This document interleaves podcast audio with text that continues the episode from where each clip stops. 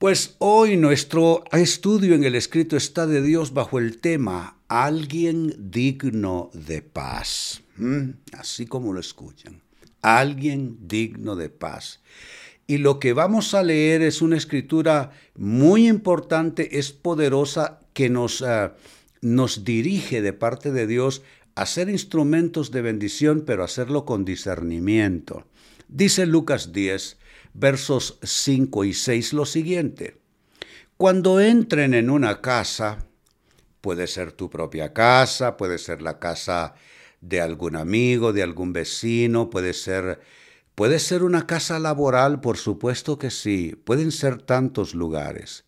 Cuando entren en una casa, digan primero, noten el sentido de priorización que da la palabra a cómo uno va a ministrar cómo uno va a impartir en los lugares donde uno llega. Cuando entren en una casa, digan primero paz a esta casa. ¿Qué tal si pensando en tu propia casa, que entras y sales constantemente, qué tal si pensando en tu casa, alzas tus manos y dices paz a esta casa? Dos veces más, paz a esta casa paz a esta casa. Verso 6 sigue diciendo, si hay allí alguien digno de paz, que es nuestro tema, si hay alguien allí digno de paz, gozará de ella. Y si no, la bendición no se cumplirá. ¿Qué está diciendo? Está diciendo, amados hermanos, que le demos la oportunidad a toda persona con la que entramos en contacto a recibir una impartición de nuestra parte, de nuestra boca, una bendición. Y que no nos toca a nosotros juzgar porque nosotros rostros vemos, corazones no sabemos. No nos toca a nosotros juzgar. Eh, yo cada petición que me llega, yo la presento delante de Dios, no es mi tema juzgar que sí, que si no, que si tal vez, que, quién sabe, no. Eso es tarea del Padre. Lo que uno recibe es la comisión de bendecir, porque nosotros hemos sido llamados a heredar bendición, no maldición, no juicio. Entonces nosotros no estamos en el tema del juzgamiento de las conductas y las vidas ajenas, nosotros estamos en el tema de la bendición. Y noten, digan primero paz a esta casa y si hay alguien digno de paz, gozará de esa paz, es decir, va a recibir esa impartición. Y si no, la bendición no se cumplirá. Pero nosotros al menos cumplimos lo que aquí está diciendo. Cuando entren en una casa, digan primero paz a esta casa.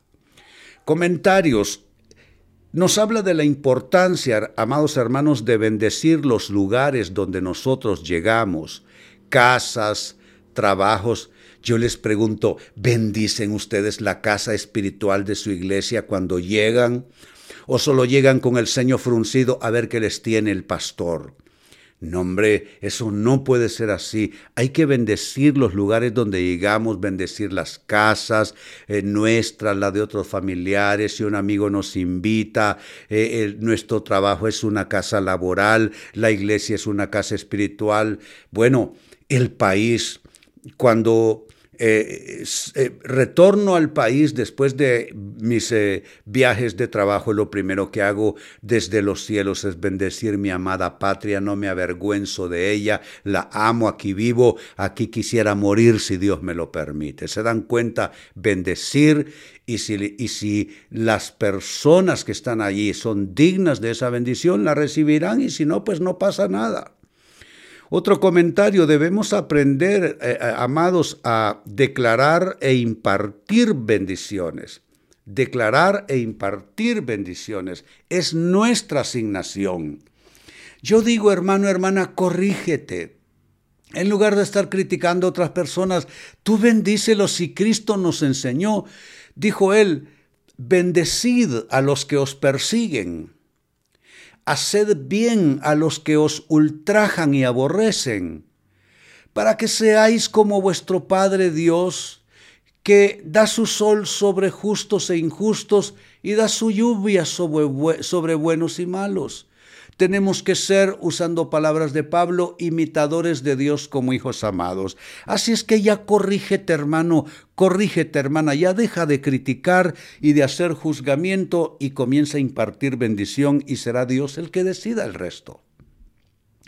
Más comentarios, y esta es una invitación, digamos, pasa esta casa cuando entremos a nuestros hogares, digamos, paz en este trabajo al llegar a nuestro centro eh, laboral, digamos paz en esta iglesia cuando lleguemos a la iglesia, digamos paz en esta visita cuando nos toque entrar a visitar a otra persona por la razón que sea, visita social, visita profesional, etc. Decir en todo lugar, paz en esta casa, paz en este trabajo, paz en esta iglesia, paz en esta visita, paz en esta nación. ¿Se dan cuenta? Y dice que si hay alguien digno de paz, el texto está hablando de paz, es el concepto de la paz. Se traduce así en el Nuevo Testamento de la Biblia del griego eirene. Y el griego eirene traduce paz literal o figurativamente, sea en un contexto absolutamente material eh, o en un concepto espiritual. Eirene es paz en todos los sentidos. Por implicación, escuchen bien, eirene declara prosperidad también. Entonces cuando tú dices pasa a esta casa, tú estás declarando prosperidad. Cuando dices pasa a esta casa espiritual, esta iglesia, estás declarando su prosperidad. Y también Irene entonces en términos generales se puede traducir como paz, como quietud, como descanso, como prosperidad. O sea que es una palabra poderosa. Y quiero, antes de orar y cerrar, leer este mismo pasaje en otra versión, dice Lucas 10, versos 5 y 6 de la nueva traducción viviente, cuando entren en la casa de alguien, primero digan, noten que la priorización aparece también en esta versión, primero digan, la paz de Dios sea sobre esta casa, qué poderoso. Verso 6, si los que viven en la casa son gente de paz, la bendición permanecerá, si no lo son, la bendición regresará a ustedes. ¿Se da cuenta? Es una, es una unción que no se desperdicia. Si yo bendigo una vida, si yo bendigo un lugar y ahí no son dignos de esa bendición, esa unción retorna con el que la está enviando. Esto es poderosísimo. Padre, yo bendigo hoy a tu pueblo. Y le entrego a tu pueblo esta asignación sobre cada vez que entran a sus hogares o, que entran en otros eh, recintos que no les son propios, el trabajo, casas de otras personas, eh, la iglesia, etc. Alza tus manos. Cuando entren en la casa de alguien, primero digan, la paz de Dios sea sobre esta casa. Si los que viven en la casa son gente de paz, la bendición permanecerá. Si no lo son, la bendición regresará a ustedes. Te bendigo como instrumento de Dios, hermano. Te bendigo como instrumento de Dios, hermana. A lo largo del fin de semana y hasta el próximo Jesús 9:11 el día lunes, si Dios nos presta vida, tú bendice donde vayas. Vas a una tienda, bendice. ¿Por qué no? Si la prosperidad de esa tienda es la prosperidad de la sociedad, de la nación en general. Máxime hoy día que hay tan pocas fuentes de trabajo, tantos negocios cerrando.